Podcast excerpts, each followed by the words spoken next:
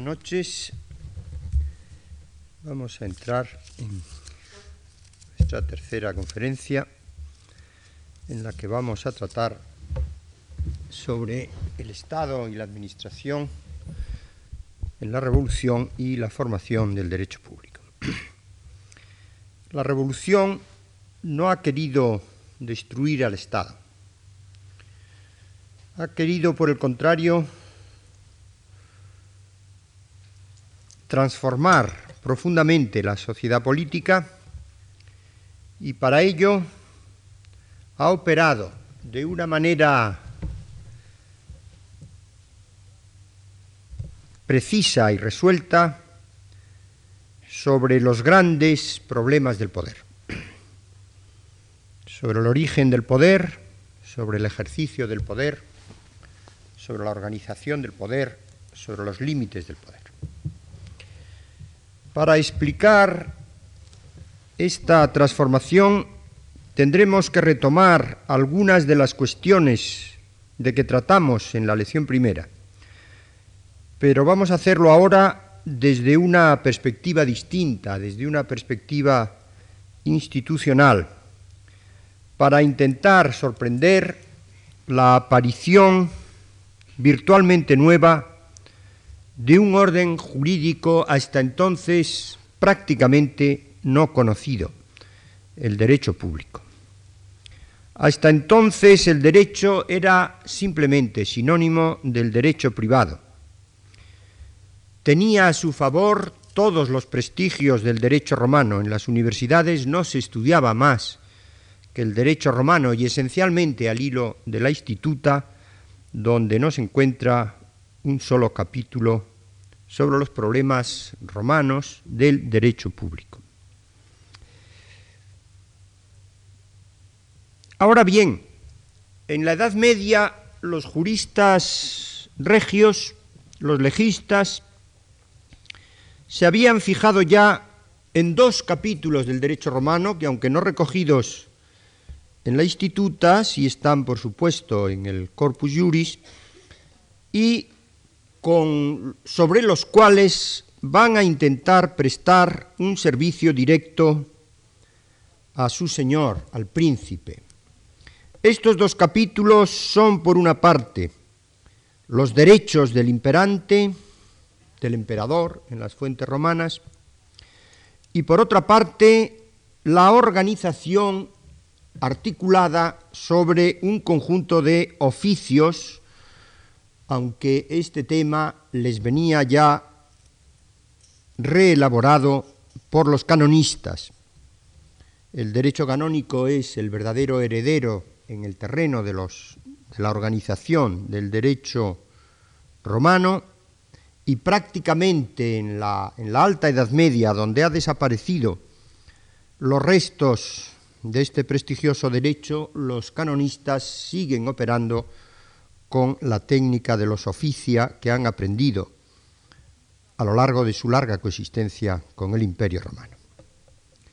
Los legistas regios laboran incansablemente esos dos campos y buscan en ellos un provecho directo obtenible desde la recepción, desde el gran fenómeno de la recepción del, del derecho romano. Por una parte, intentan trasladar al príncipe medieval, al rey, apenas, apenas titular de un elenco limitadísimo de facultades, las potestades enérgicas que las fuentes del derecho romano tardío reconocían al emperador. El imperium una supremacía general, absoluta, no necesitada de legitimación en títulos concretos, exenta de lazos, de pactos, de franquicias, no tasada en aspectos limitados. La magnitud y la potencia de este imperium fascinaba a los juristas del rey especialmente la, facultad de que el rey alto medieval carecía de, de conditor legis, de edificador, de promulgador de nuevas leyes, de una jurisdicción plena, de levantar impuestos, de actuar sin necesidad de consentimientos. Al hilo de este gran intento forjan el dogma esencial. El principio rex in regno suo est imperator. El rey es emperador en su reino. Apotegma a partir del cual intentan operar el traslado hacia las pobres potestades medievales, apenas feudales, de esa magna esencia jurídica que es el poder de los emperadores. En el otro orden de cuestiones, el derecho de los oficios, el oficio se les aparece como otra maravilla, como un centro abstracto de competencias alrededor del cual se puede tejer un ordo oficiarum, una organización abstracta, completamente independiente de los agentes que en cada momento la personalizan. Con este instrumento pretenden oponerse a la apropiación del poder que están efectuando como un poder personal los señores feudales o más tarde los estamentos nobiliarios, contra la apropiación feudal, contra la estamentalización del poder que intentan convertir el ordo officiorum en ordo dignitatum, los juristas intentan apropiarse de estas viejas técnicas romanas. Von Belop observó ya al principio de este siglo que fue precisamente el impulso de los juristas regios lo que determinó en su como fuerza predominante el gran fenómeno de la recepción, el cual no fue debido, como han solido exponer y como siguen exponiendo con alguna frecuencia los privatistas, simplemente a una especie de superioridad técnica admitida por los juristas medievales. No hay ningún pueblo que, que ceda su derecho simplemente por considerar que el derecho de otro es técnicamente superior. Es el poder político el que ha impulsado esta operación de una manera resuelta. En la Edad Moderna, el trabajo tenaz de los juristas ha cuajado en, la forma política que llamamos Estado moderno,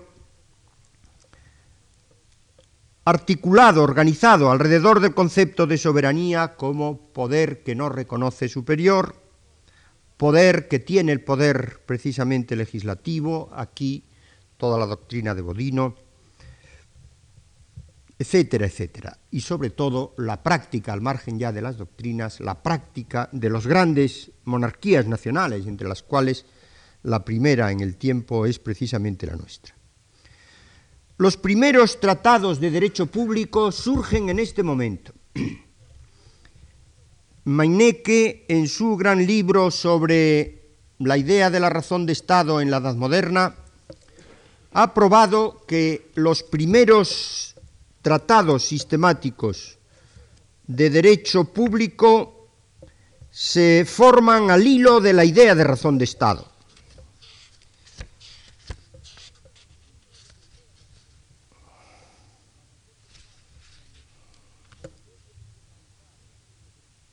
La razón de Estado, dice Maineke, como medio de quebrantar el antiguo derecho positivo, se convierte en un medio útil, en un verdadero principio, en un arma del Estado moderno, utilizada con plena convicción y sin escrúpulos de conciencia, y sin la cual no hubiera podido dominar a las instancias estamentales y a los poderes privilegiados. Esto fue de inconmensurable importancia.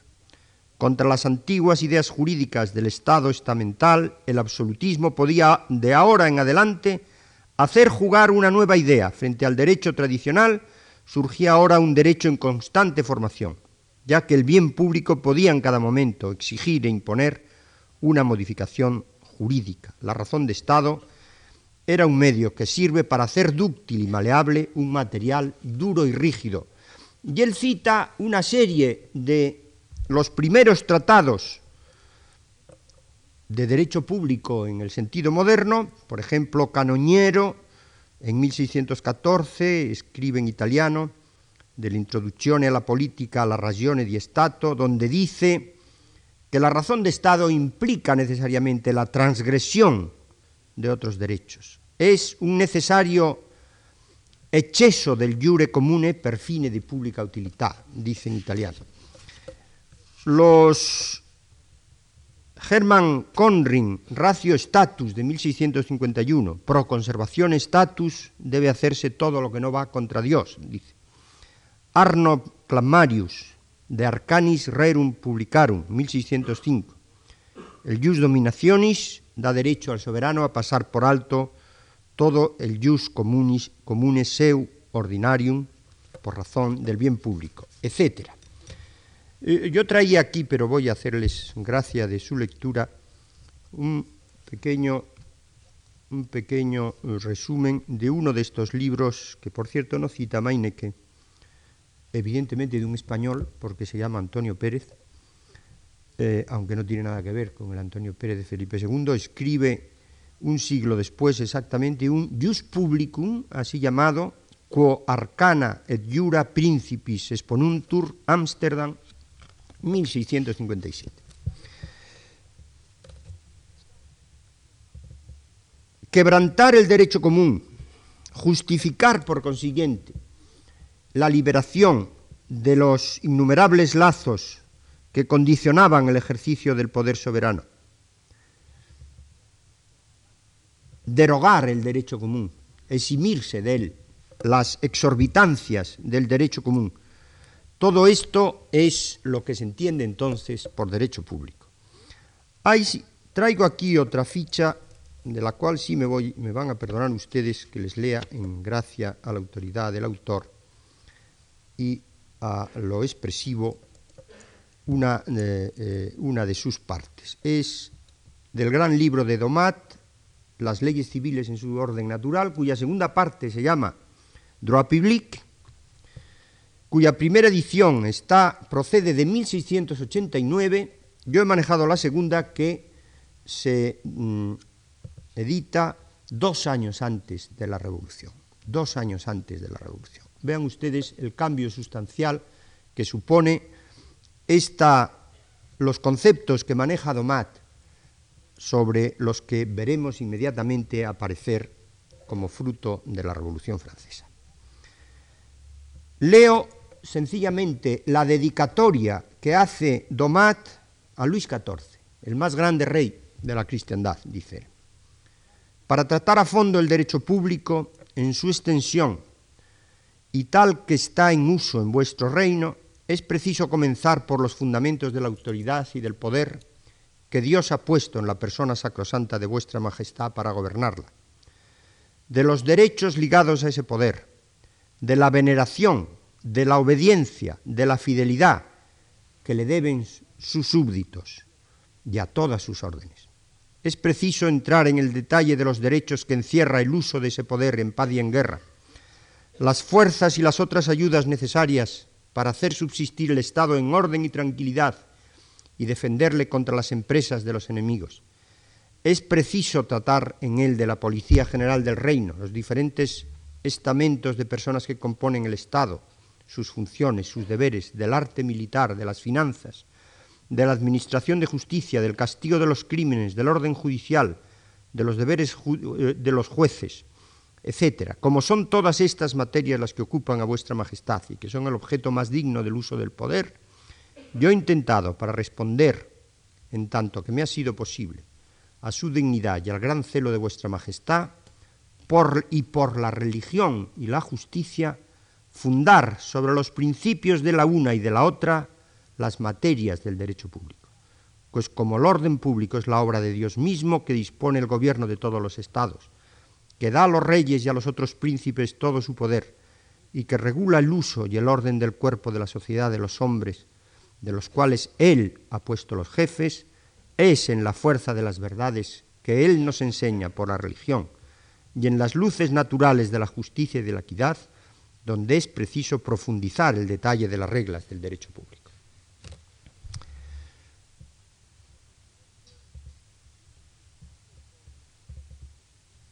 Por consiguiente, lo que se describe con el epígrafe de derecho público, que no es, por cierto, una enseñanza universitaria,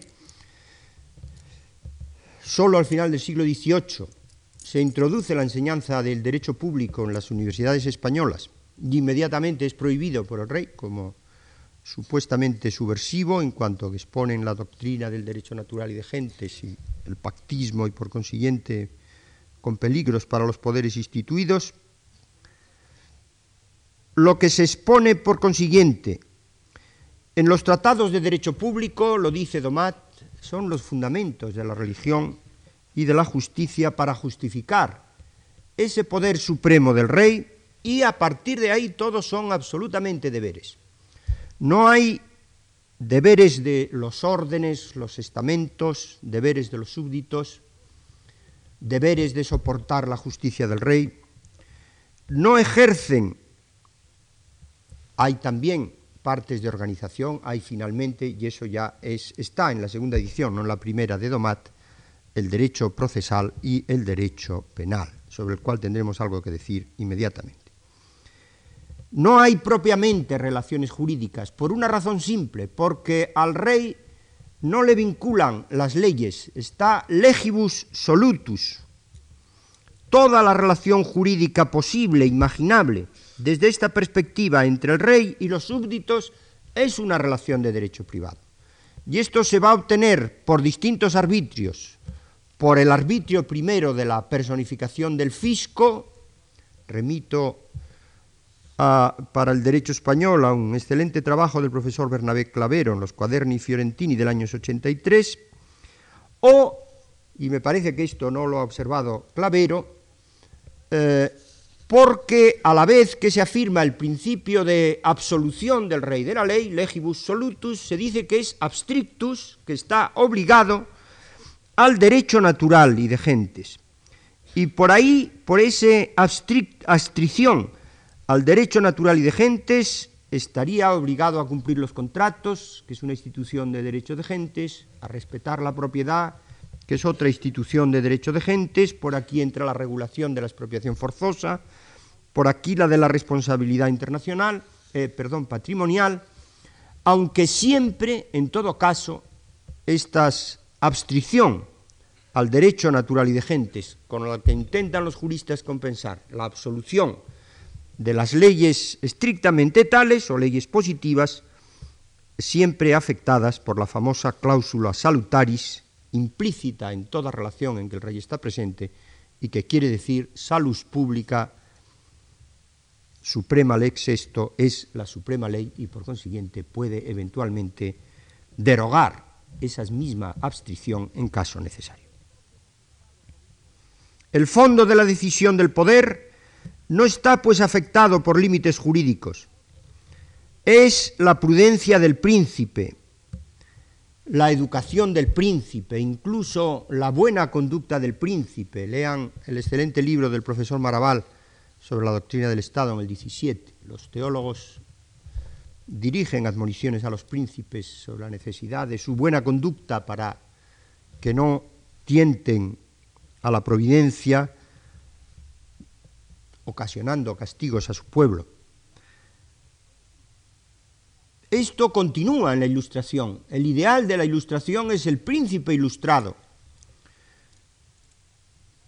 La fórmula jurídica de la ilustración termina en un despotismo ilustrado, algo que no tiene absolutamente nada que ver con lo que hoy llamamos un Estado de Derecho. Pues bien, frente a esta situación, la revolución va a operar un cambio decisivo toda la esencia del poder, todos los modos de organización del poder y de ejercicio del poder serán radicalmente transformados. De aquí va a surgir, va a hacer su aparición de estas concepciones directamente lo que hoy conocemos como derecho público. En primer término, origen, naturaleza y ejercicio del poder. La revolución desencanta el poder quiero decir, lo reduce a un mecanismo humano, ordinario, racionalizado. Las viejas potestades pretendían, lo hemos visto en la dedicatoria de Domat, recibir su encargo, un encargo directo de Dios. El poder era un misterium, como es misterio todo lo que toca a la divinidad. Las investiduras, las sacralizaciones, las consagraciones. Hay un momento en que se entiende que la, consagración del rey de Francia es un sacramento más. Los signos y los símbolos mágicos, los apotegmas jurídicos que los juristas desempolvan de los viejos textos imperiales romanos, donde la cosa era mucho más clara, el emperador mismo era Dios, aunque estos apotegmas tengan por fuerza ahora un nuevo sentido cultural, pero siempre una significación trascendental, todo eso envuelve con un aura mística al poder secular. El barroco, recordemos que es en el momento de las monarquías nacionales cuando la fórmula del Estado moderno adquiere su figura casi definitiva, es la hora también cultural del barroco. El barroco va a dar un acento mayor de complejidad y de misterio a todo esto. Entonces se hablarán, lo hemos visto en los títulos de Antonio Pérez. Este Antonio Pérez, por cierto, no escribe, escribe en Ámsterdam, es profesor de la Universidad de Lovaina y dedica su libro a Leopoldo de Habsburgo, rey de Hungría. No está a las órdenes del rey español, aunque eh, hay un capítulo dedicado a, la situación de España en los Países Bajos. Arcana imperi es el término, los misterios del mando, los misterios del poder, mysterium terribilis. ¿Por qué es terrible el hecho de que Dios haya confiado a un solo hombre pueblos enteros, entregándole la disposición sobre la vida, sobre la muerte, sobre los bienes de todos y cada uno de sus miembros? La revolución rompe con esto de un tajo radical con un principio simple y perfectamente claro, el que enuncia el artículo tercero de la Declaración de Derechos del Hombre y del Ciudadano de 1789. El principio de toda soberanía reside esencialmente en la nación. Ningún cuerpo, ningún individuo puede ejercer la autoridad que no emane expresamente de ella. Son los hombres, por tanto, quienes confían algunos hombres, sus representantes, sus delegados, queda planteado el tema de la representación política al que tendremos que volver el día próximo, son los hombres, por consiguientes, los que crean el poder, los que lo configuran y los que determinan su modo de ejercicio. Es la base de todos los dogmas revolucionarios. Este poder se va a expresar, lo decíamos en la primera de estas conferencias, por de pronto en un poder supremo, el poder constituyente, el poder de configurar de una vez las bases del sistema político y social en la terminología de hoy. Esta idea viene del pacto social es a partir de la libertad e igualdad generales de los hombres, como únicamente puede articularse esta origen del poder y esta libertad e igualdad generales está afirmada en el artículo primero de la Declaración, los hombres nacen y permanecen libres iguales en derecho. Las distinciones sociales no pueden estar fundadas más que sobre la utilidad común. Todo pueblo debe de tener una constitución. Lo dice el artículo 16 de la Declaración. Toda sociedad en la cual la garantía de los derechos, ya mete un contenido al cual aludiremos luego, no esté asegurada ni la separación de poderes determinada, no tiene constitución, y esto lo dice como una, como una deficiencia, como una imperfección insostenible. La Constitución fija y organiza los poderes superiores, establece los límites del poder, luego veremos este tema. Determina las fuentes del derecho, su alcance, su eficacia. Pero esta autodisposición de la comunidad sobre sí misma no se expresa sólo en la organización suprema del poder, también en su ejercicio una vez constituidos los poderes por el pacto constitucional. Tras de la revolución, el instrumento de gobierno va a dejar de ser la prudencia del príncipe, la buena voluntad del príncipe, la ilustración del príncipe, la discreción del príncipe. Surge un instrumento radicalmente diferente. Un instrumento en cuya formación participan también todos los ciudadanos. Ese instrumento es la ley. El artículo sexto de la Declaración lo dice, la ley es la expresión de la voluntad general todos los ciudadanos tienen derecho a concurrir personalmente o por sus representantes a su formación.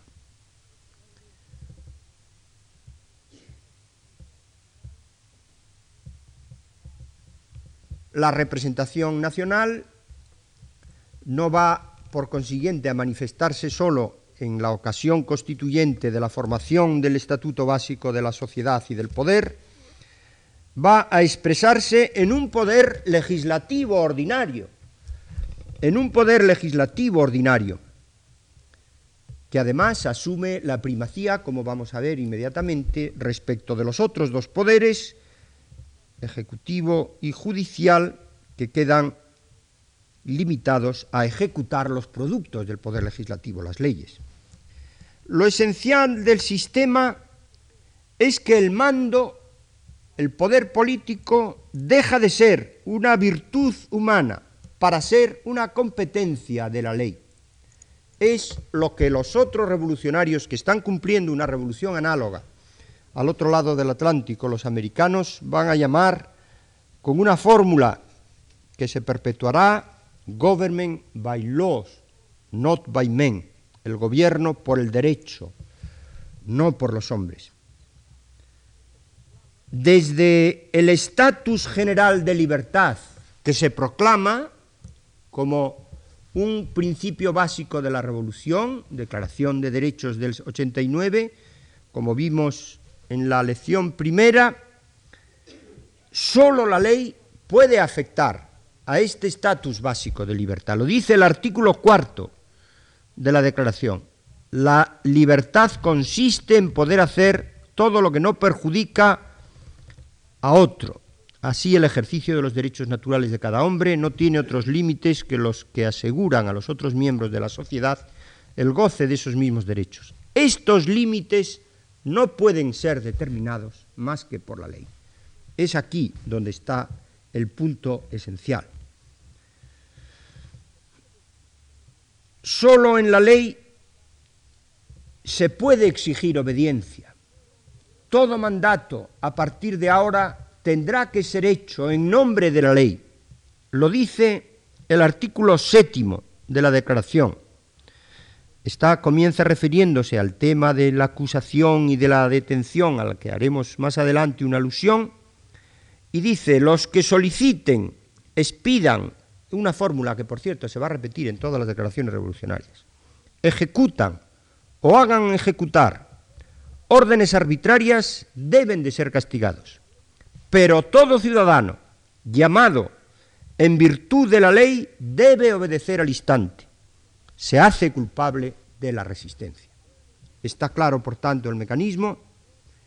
Está claro, por tanto, el mecanismo. Nadie puede mandar, sino como agente de la ley y con el contenido que la ley diga sin la ley nadie manda sobre otro, nadie tiene poder sobre su prójimo.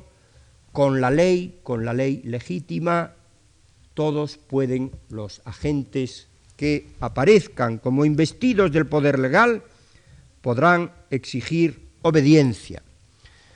En los textos constitucionales franceses del llamado, de lo que se suele llamar estricto sensu la revolución hasta hasta Napoleón, estos conceptos aparecen constantemente con una reiteración que además eh, hace patente que no son la pertenencia de una escuela de pensamiento de las que se van sucediendo en el frenesí revolucionario, sino que está en la esencia de la totalidad del pensamiento revolucionario, de todas las facciones, de todas las direcciones de la misma. Recordamos que en la Constitución del 91, todavía monárquica, el artículo tercero referente a los poderes públicos y a la monarquía, en la sección primera del capítulo segundo del título tercero, se dice, no hay en Francia autoridad suprema la de la ley. El rey no reina más que por ella, y sólo en nombre de la ley puede exigir obediencia.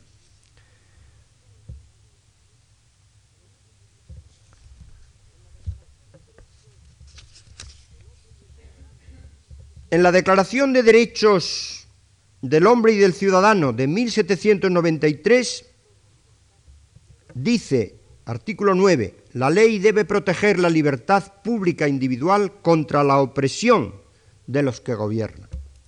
¿Cómo protege la ley contra la opresión de los que gobiernan? Con el principio que es absolutamente capital para comprender el mecanismo jurídico articulado por la Revolución el concepto de acto arbitrario lo hemos visto aparecer en el artículo 7 de la Declaración del 89. Los que soliciten, expidan, ejecutan o hagan ejecutar órdenes arbitrarias deben ser castigados. ¿Qué es el acto arbitrario? El acto arbitrario es la exigencia de obediencia que no está cubierta, que no está legitimada en la ley.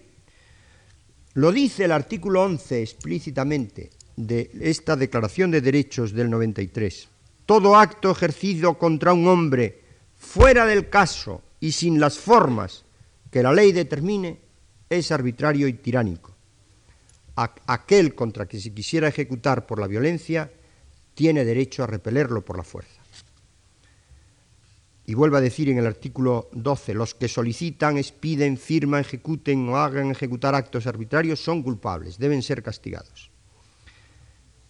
Artículo 23. La garantía social consiste en la acción de todos para asegurar a cada uno el disfrute y la conservación de sus derechos. Esta garantía reposa sobre la eh, soberanía nacional y el artículo siguiente dice, esa garantía no puede existir si los límites de las funciones públicas no son claramente determinados por la ley y si la responsabilidad de todos los funcionarios no esté asegurada.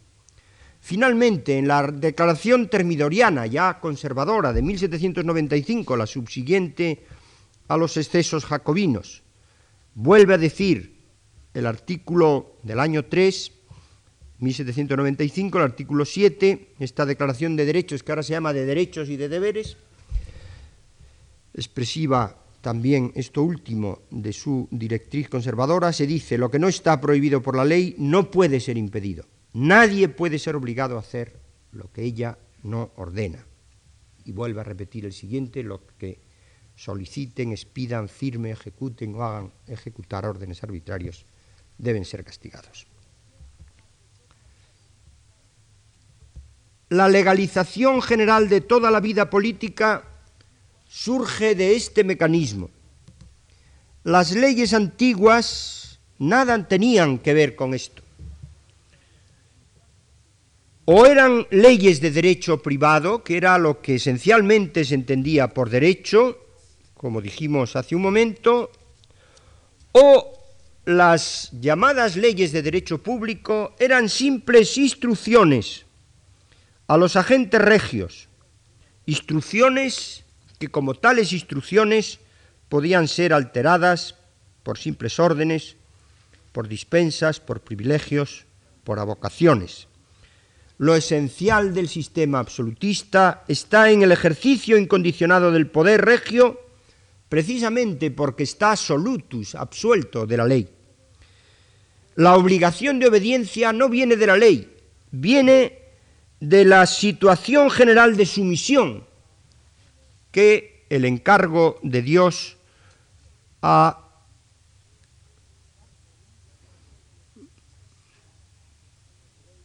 construido para todos los súbditos del rey elegido de Dios a esos efectos. Es esta situación general de sumisión la que asegura el deber de obediencia. Ahora la ley es algo radicalmente diferente. Sigue existiendo la ley civil, lo vimos en la conferencia anterior. Pero en el ámbito público es el medio inexcusable del poder. Nadie puede ordenar sino lo que por la ley, lo que la ley ordena. Nadie puede prohibir sino lo que la ley prohíbe. Nadie puede imponer a ninguna gente ninguna acción que no esté habilitada por la ley. El mando, el gobierno por el derecho y no por los hombres, toma un aspecto impersonal que, por cierto, resuelve de un tajo el viejo problema de la estamentalización de los oficios que llega hasta el borde mismo de la revolución. La apropiación de los oficios por estamentos, por familias, por clases sociales, queda rota porque con un sistema de organización de competencias legales hay una diferencia esencial entre la competencia abstracta y los agentes. Quien manda contra ley es un agente arbitrario que debe ser castigado según este sistema. De ello deriva que se pueda exigir cuentas a todos los agentes públicos. Garantías. El artículo, el artículo 2 de la Declaración del 89 decía que los derechos fundamentales del hombre cuyo fin, cuya conservación es el fin de toda asociación política, son, dice, la libertad, la propiedad, la seguridad y la resistencia a la opresión. Esa resistencia a la opresión que se reitera en el artículo 15 y 16, en el artículo 15 se dice, la sociedad tiene el derecho de pedir cuentas, de exigir cuentas a todo agente público de su administración. En el artículo 16, que ya hemos leído, referente a, las exigencias de la Constitución, toda sociedad en la cual la garantía de los derechos no esté asegurada, no tiene Constitución, la garantía de los derechos, es precisamente esa exigencia de cuentas a la gente arbitrario, a la gente que excede los poderes de la ley o directamente infringe las facultades que la ley la autoriza.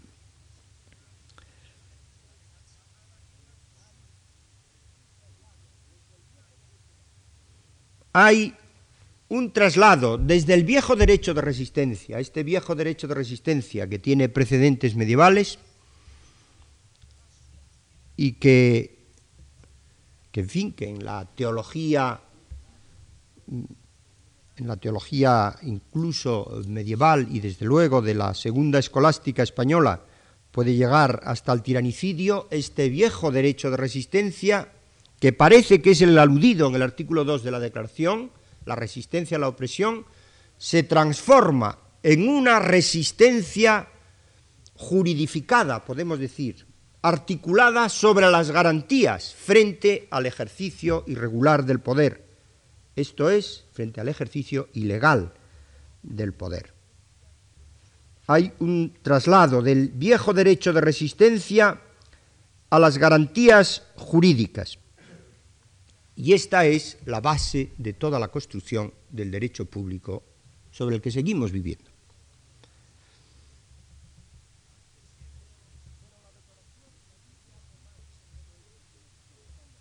Pero la declaración dice algo más que todo esto que hemos ido glosando hasta ahora. En el artículo 7 y en el artículo 8 dice, ningún hombre puede ser acusado, detenido, más que en los casos determinados por la ley y según las fórmulas que ella prescribe. Y en el 8, la ley no debe establecer más que las penas estrictas y evidentemente necesarias, y ninguno podrá ser castigado más que en virtud de una ley establecida y promulgada anteriormente al delito y legalmente aplicada. Estas tres líneas suponen una transformación radical del derecho penal. está aquí formulado por vez primera en la historia el principio de legalidad de los delitos y de las penas, que es la base, la esencia de todo el derecho penal actual, viene evidentemente de una dirección de la filosofía ilustrada y concretamente de Beccaria, pero su, eh, a quien citamos uno de los días anteriores, pero es la primera vez que se plasma como un principio esencial de organización del derecho penal. Es el quicio del derecho penal moderno que no tiene absolutamente nada que ver con el viejo jus puniendi del antiguo régimen, indeterminado, estudiado más desde la filosofía social y desde la teología, por razón de pecado, y justificado en una defensa ultranza de la sociedad. Era la situación social la que modulaba qué acciones eran punibles y cuál era el grado de la punibilidad. En una determinada situación había que hacer crudos escarmientos, es una expresión de nuestro siglo XVIII. El proceso penal es prácticamente, no hay ninguna diferencia entre el proceso penal, como hoy la hay absoluta, entre el proceso penal y la policía. El proceso penal era un sistema represivo al servicio de ese mantenimiento siempre para los teóricos del Estado absoluto problemático del orden social. Pero el artículo 9 sigue diciendo cosas esenciales a propósito del derecho punitivo moderno. Todo hombre, dice el artículo 9, será presumido inocente hasta que haya sido declarado culpable.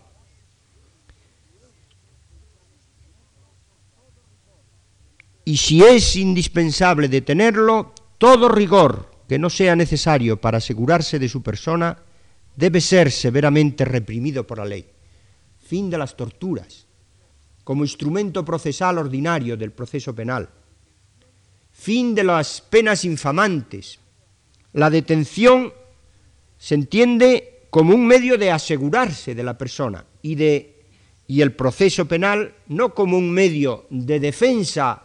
Hay naturalmente una finalidad de defensa social en todo el sistema punitivo, pero la justicia penal se articula no sólo sobre el principio de legalidad de los delitos y de las penas, sino sobre un principio de personalidad, de atribución, cosa que no era atribución de la justicia, cosa que no era el sistema procesal del antiguo régimen. Está aquí establecido con el principio de presunción de inocencia. El cambio del principio inquisitivo que domina todo el sistema penal del antiguo régimen al sistema acusatorio, todo el derecho penal surge derechamente de aquí y no es extraño que el primero de los códigos, lo decíamos en la última de nuestras lecciones anteriores, el primero de los códigos que la Revolución Francesa cree necesario dictar es el Código Penal de 1791. De, perdón, de 1791, sí, bien digo, al que sigue, como veremos, el Código de Instrucción Criminal no sin dificultades, porque la revolución no es un campo de rosas, evidentemente.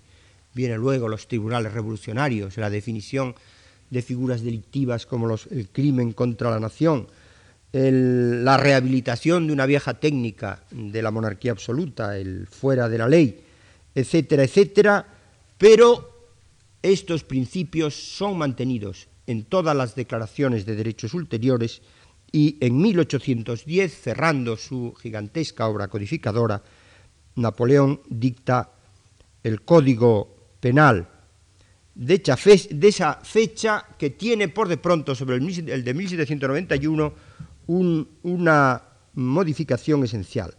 Por el prurito de la legalidad de las penas, el Código de 1791 ofrecía penas automáticas, en cambio el de 1810 eh, permite, eh, dentro de un máximo y un mínimo de la pena, evita el automatismo de la pena y permite la apreciación de circunstancias personales modificativas de la responsabilidad. Del artículo 8 deriva también, y del artículo 9, deriva también el derecho procesal penal, el proceso penal. El proceso penal, que en 1792 se dicta el, código para poner en marcha el Código Penal de 1791, otro código de instrucción criminal eh, más mm, depurado ya es el napoleónico de 1808, en el que se mantiene Mm, eh, aparecen estos principios, el principio acusatorio, el juicio por jurados aparece en el de 1792 y el sometimiento del proceso estrictamente a la ley, eliminando todos los viejos eh, ámbitos de discreción y, por supuesto, esencialmente toda la estamentalización de la justicia, como dijimos en la última de nuestras lecciones. Finalmente, el artículo 13 y 14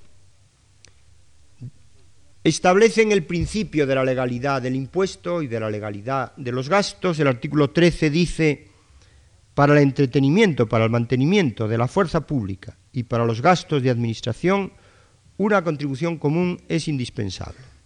Debe ser repartida igualmente entre todos los ciudadanos en razón de sus capacidades. Y luego dice el 14, todos los ciudadanos tienen el derecho de constatar por sí mismos o por sus representantes la necesidad de la contribución pública, consentirla libremente, seguir su empleo, determinar la cuota, el importe, el, la duración. Se establece aquí, por consiguiente, el principio no solo de pas de taxación sans representación, no hay impuestos sin, sino votado a través de representantes, principio que viene de la, de la Edad Media, es la base de las cortes medievales, pero que había sido absolutamente olvidado en los siglos del absolutismo, sino también el principio de la legalidad impositiva y de la legalidad del gasto, según el criterio general que hemos expuesto de que todo poder debe ser ejercido legalmente. Surge así, por consiguiente, el principio de legalidad, base de todo el derecho público. Solo la comunidad puede mandar por la ley hecha por ella misma, solo la, la comunidad puede prohibir, puede castigar, puede levantar impuestos, puede habilitar gastos, puede habilitar poderes para los agentes públicos.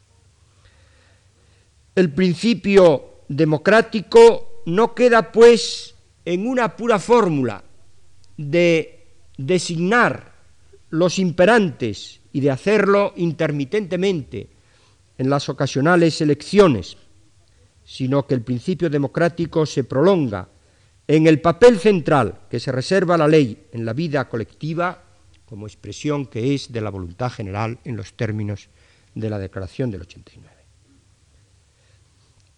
La cuestión del origen del poder y del ejercicio del poder, que hasta ahora ha sido una cuestión abstracta, propia de filósofos, propia de teólogos, se ha juridificado, se ha desencantado, decíamos antes, se ha racionalizado.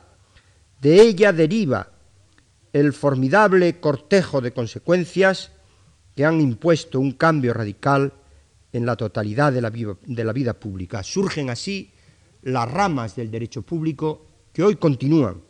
El derecho constitucional, que articula todo el complexus político.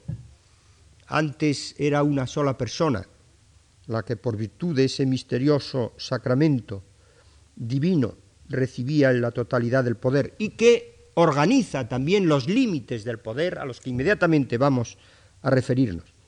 El derecho administrativo, también dominado por el principio de la legalidad, de la acción administrativa y de la exigencia de cuentas o de garantías a los agentes públicos que pretenden actuar al margen de la ley.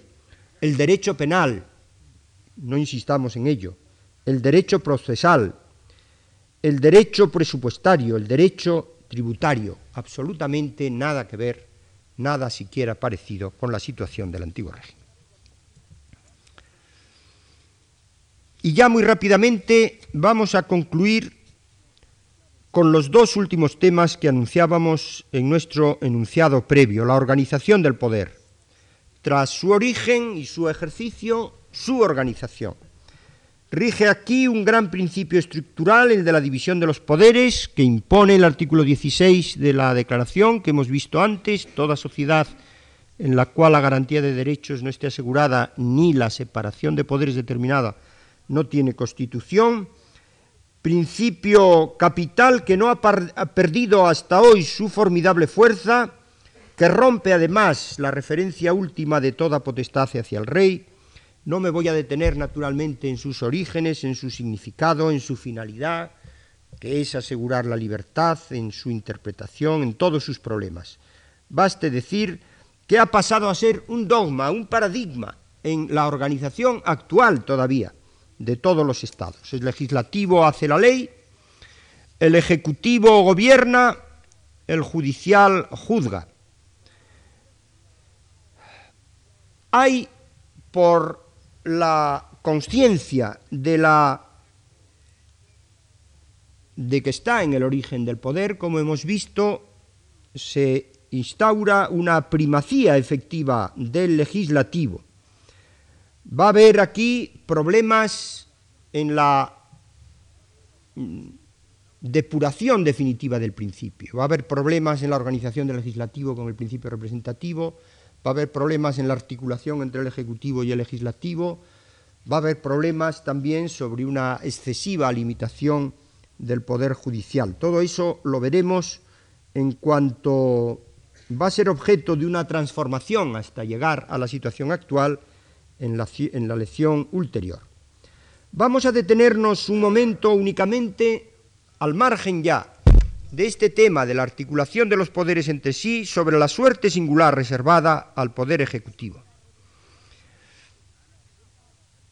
La idea revolucionaria era que precisamente la administración del rey absoluto había que liquidarla virtualmente en su totalidad. La idea que tiene del esquema de poderes el pensamiento revolucionario es que leyes, leyes de libertad asegurada por tribunales y a su servicio simplemente una fuerza pública. Lo dice el artículo 12, la garantía de los derechos de la Declaración del 89. De, de los derechos del hombre y del ciudadano necesita una fuerza pública, necesita una fuerza pública. Y el 13, para el mantenimiento de esta fuerza pública y para los gastos de administración es necesaria una contribución. La esencia de la administración es la fuerza pública. Se entiende que las leyes de libertad, con tribunales que aseguren los límites recíprocos y con fuerza pública que sostenga las agresiones contra este orden y que imponga la efectividad de las sentencias, es el sistema contemplado en abstracto. No obstante lo cual, en la Ley de Organización del Poder Judicial de 16-24 de agosto de 1790, al cual, a la cual ya nos hemos referido, aparece un principio de separación entre la administración y la justicia, al decir que los poderes ejecutivo y judicial permanecerán separados y obtiene inmediatamente la conclusión. Los jueces no podrán perturbar el funcionamiento de la administración, no podrán troubler, dice literalmente, bajo pena de, de prevaricación. Se exime, por consiguiente, al Poder Ejecutivo de la, el posible control judicial.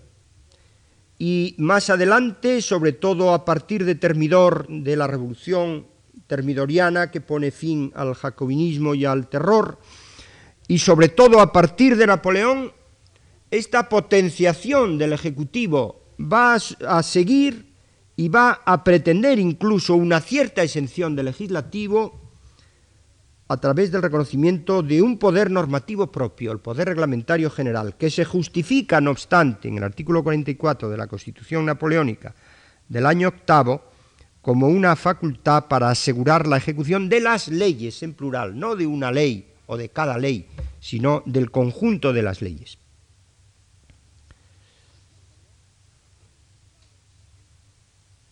Napoleón ha configurado finalmente una gigantesca administración, más fuerte que la del rey absoluto. La revolución postulaba un cambio radical de sociedad y de poder. Ese cambio no podía, es la primera interpretación que los propios revolucionarios se dan, dan a sí mismo a este fenómeno, esa transformación no podía cumplirse solo por medio de declaraciones generales o de simples leyes. Precisaba un extenso poder gubernamental, activo, constante, general, notas todas que volcaba su peso hacia una administración, precisamente. Pudo pensarse que esto era algo, un fenómeno puramente circunstancial.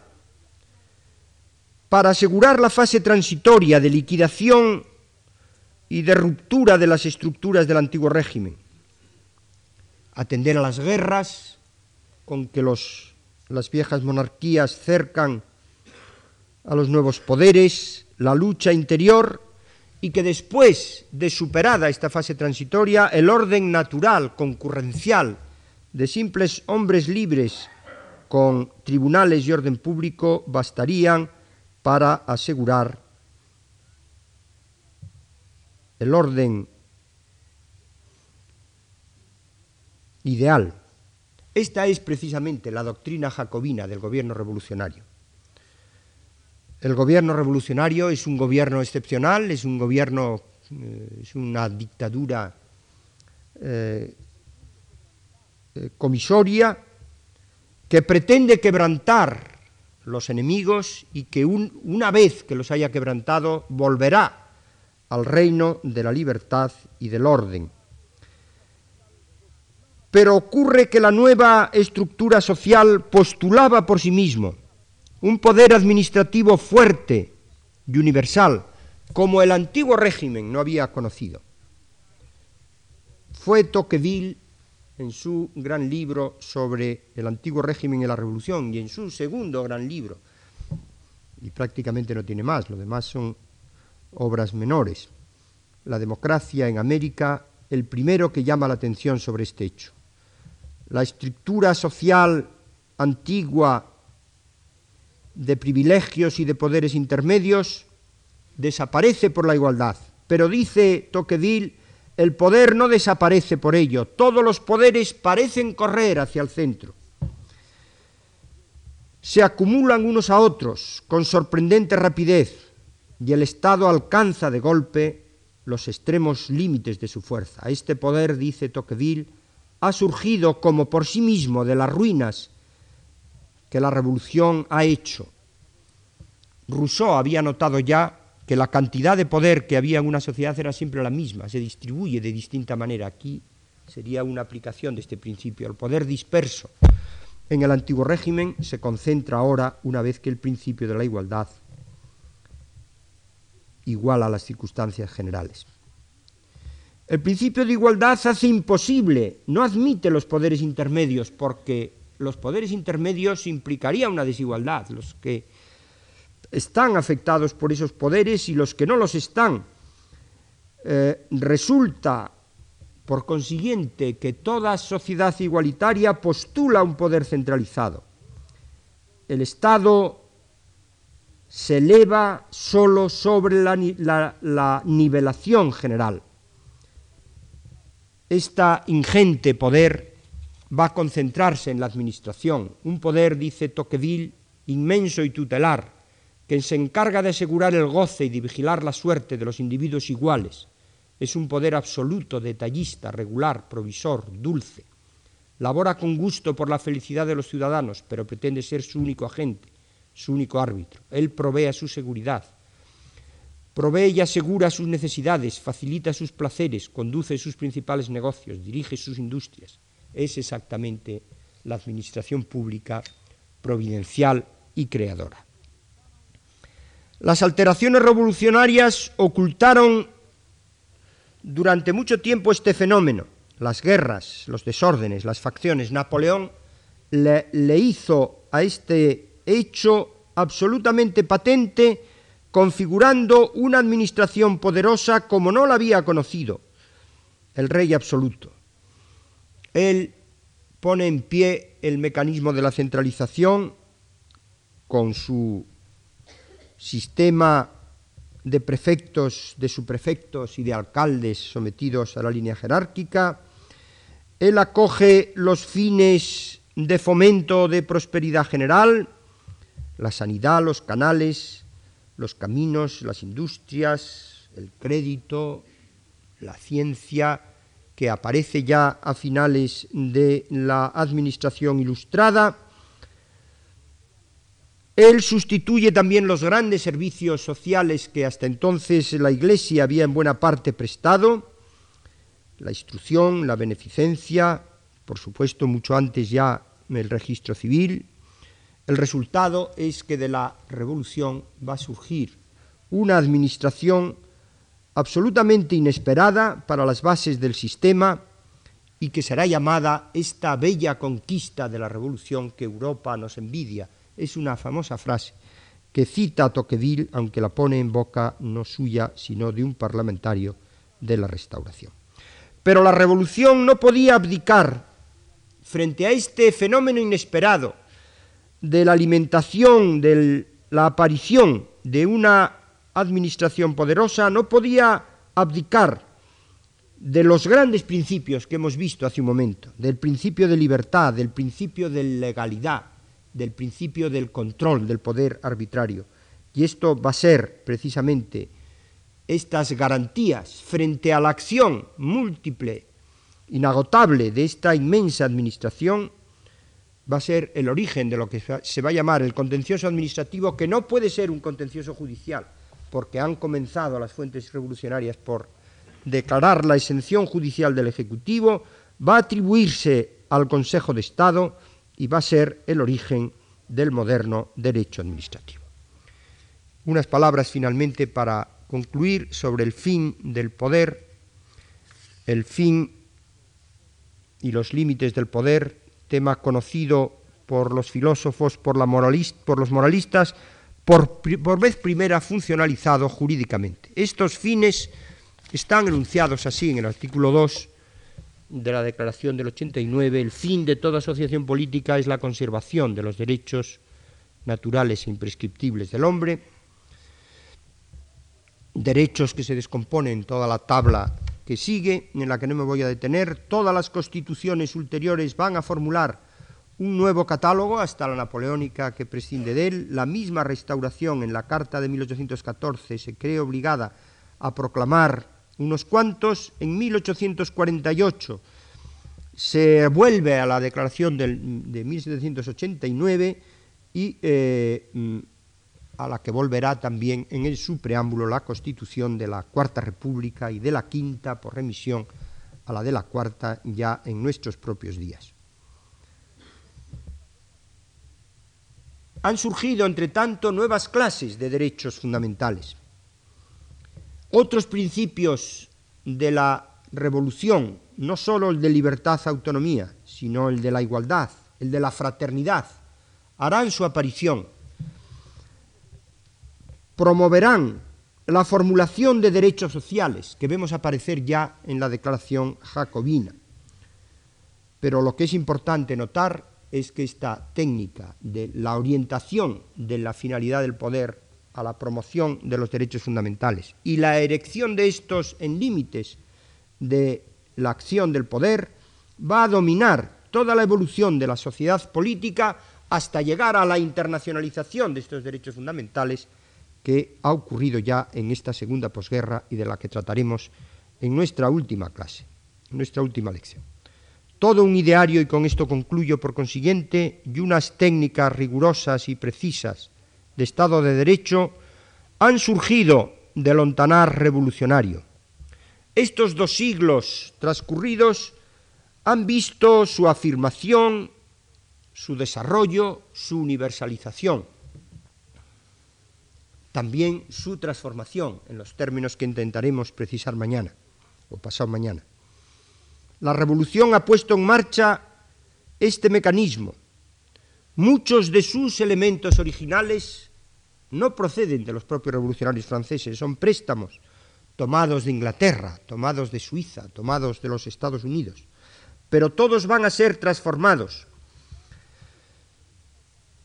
Y de esto va a surgir, de esta síntesis original, va a surgir el derecho público contemporáneo, el dinamismo y el perfeccionamiento de la sociedad política sigue reconociéndose en los instrumentos jurídicos configurados por la Revolución Francesa que tienen en ella su matriz directa. Muchas gracias.